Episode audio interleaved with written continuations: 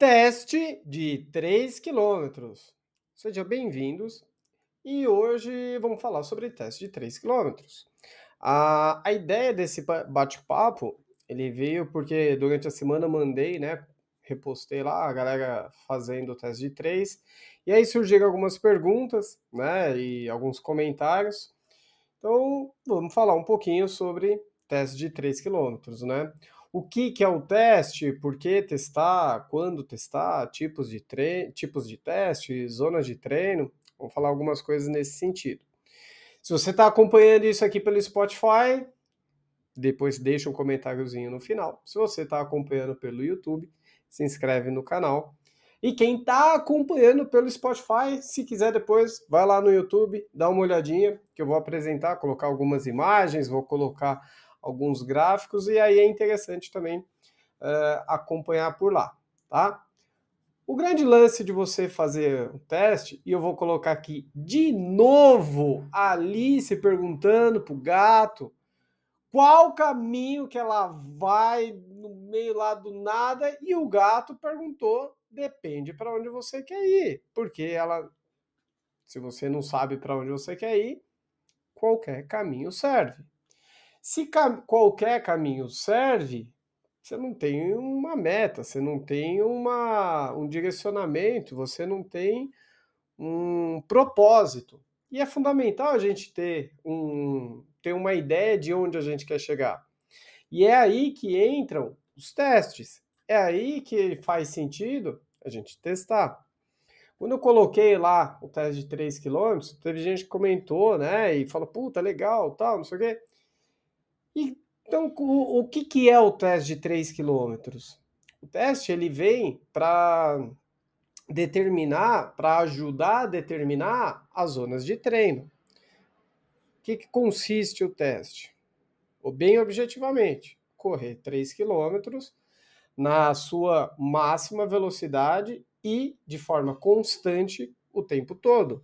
Então, estou colocando aqui na tela um teste que o jovem fez em 15,52 o teste, e vocês conseguem olhar aí o gráfico, vocês podem ver que no início aqui do teste saiu um pouquinho forte, que é normal para todo mundo, perdeu um pouquinho de velocidade, mas depois ajustou e manteve de forma linear.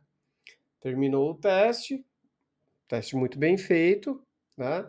E aí o que que o que que o que que é bem feito para mim, é um teste C num ritmo consistente. Não me interessa se foi em 15, se foi em 16, se foi em 18, se foi em 11 minutos. Porque não é só a média que conta, é como o teste foi feito. Quando a gente só olha a média, está tirando foto de um pedaço do treino, do teste, do que quer que seja, e você não está considerando as variáveis que interferem ali, que estão dentro do treino. Você tem o comportamento da frequência cardíaca, você tem a variação da altimetria, uh, você tem o clima, que provavelmente começa em um e termina em outro. Você tem uma série de, de questões para analisar do que só o, o número, né? Ah, média foi 5,20. Isso é só, se eu olho só uma coisa dessa, tô fazendo uma análise muito, muito pobre, entendeu?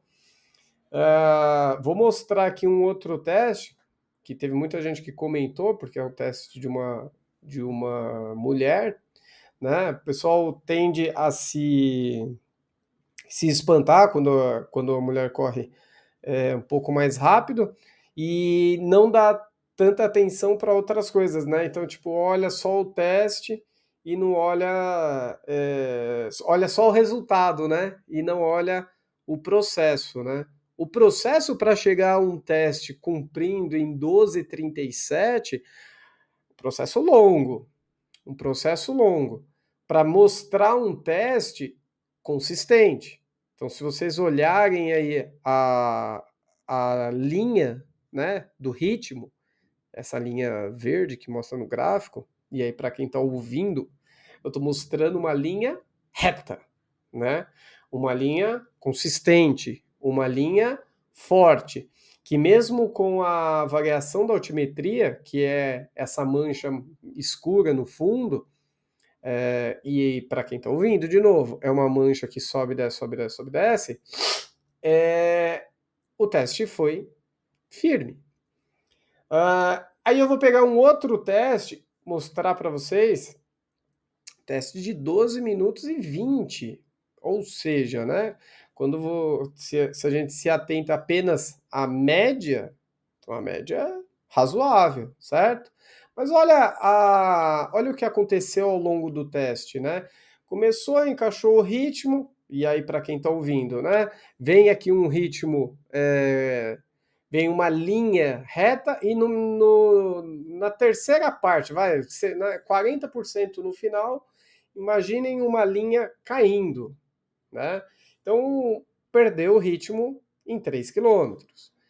E, e aí, quando a gente pensa em uh, em determinar as zonas de treino, em 3 quilômetros, eu quero um ritmo forte o tempo inteiro. Por quê? Porque quando eu vou de determinar as zonas de treino, e a gente usa o Training Peaks como referência, a, a, a, determinação desse ritmo ela é feita com base no limiar.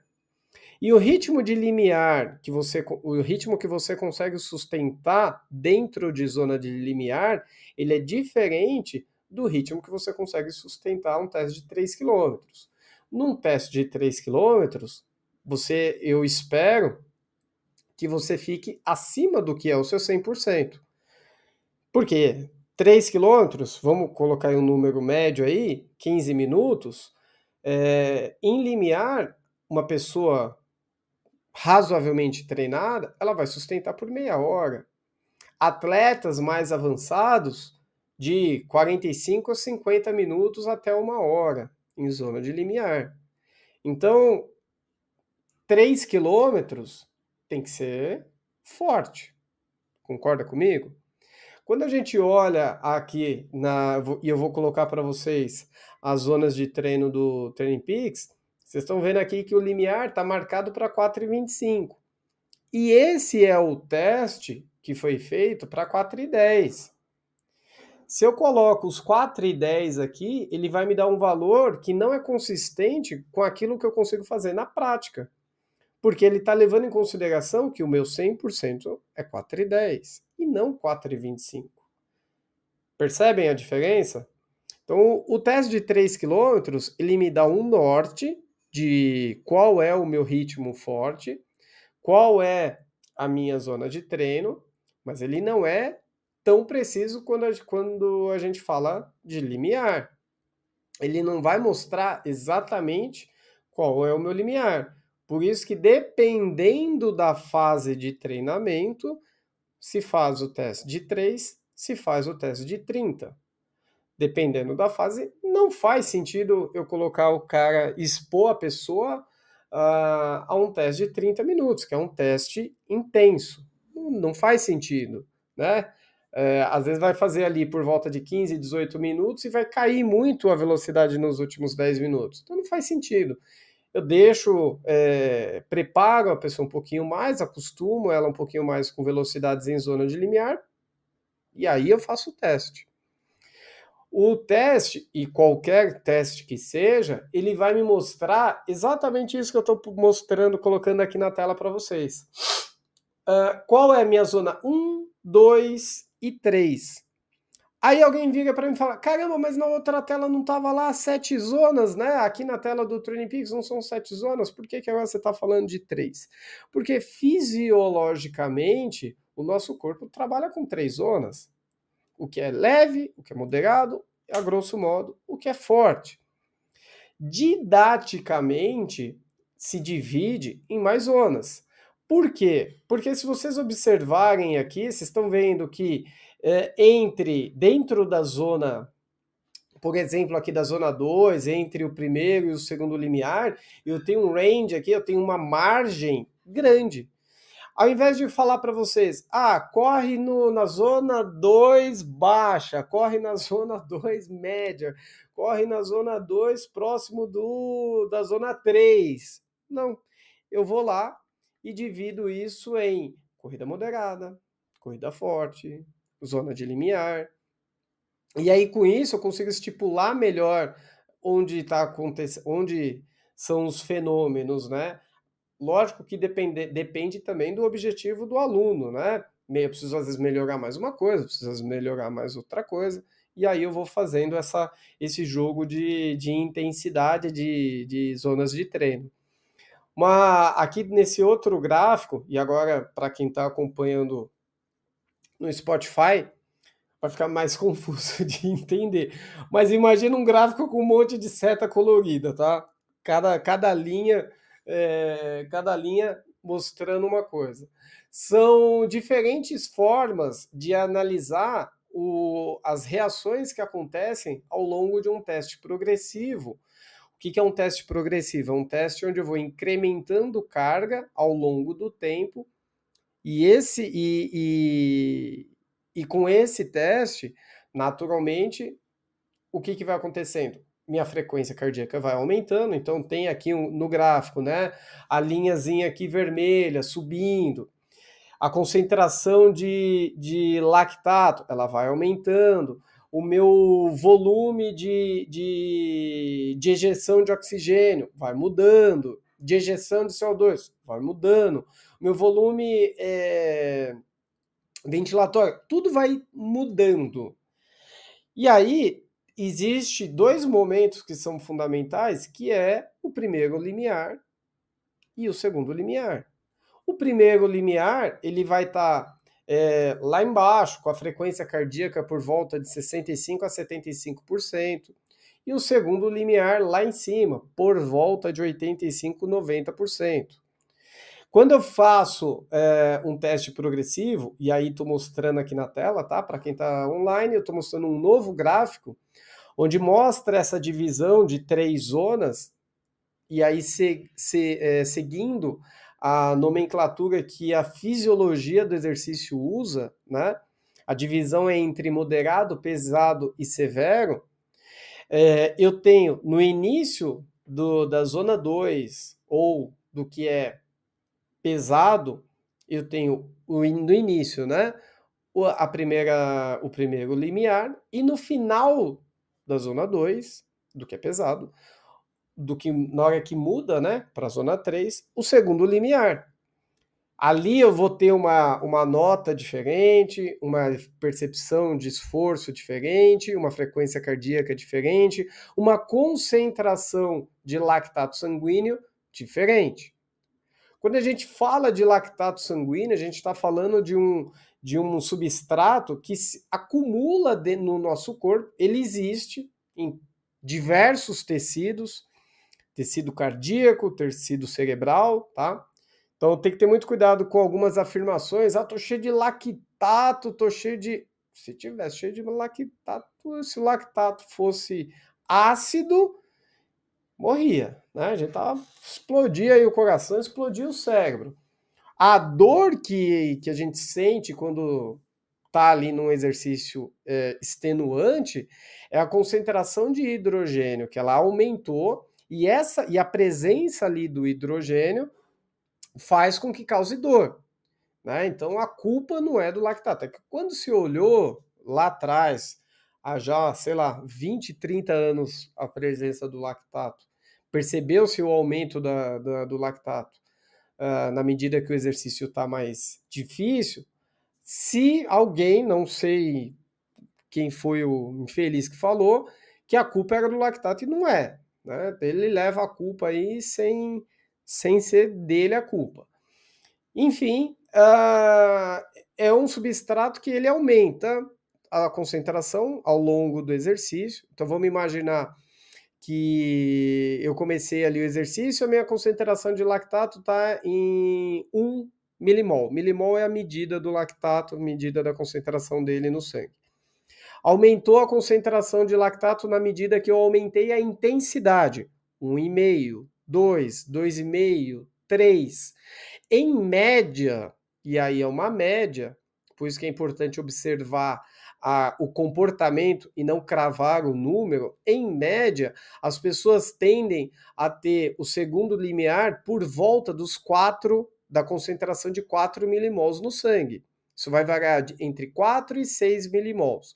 Então, para vocês que estão observando aqui o gráfico, vocês vão ver é, que é onde é a hora, é a hora que a, essa curva ela aumenta exponencialmente na, na medida que está fazendo o teste.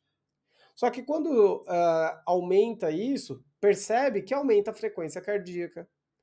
Óbvio, vai, me, vai mudar a percepção de esforço. Vou voltar aqui no outro gráfico.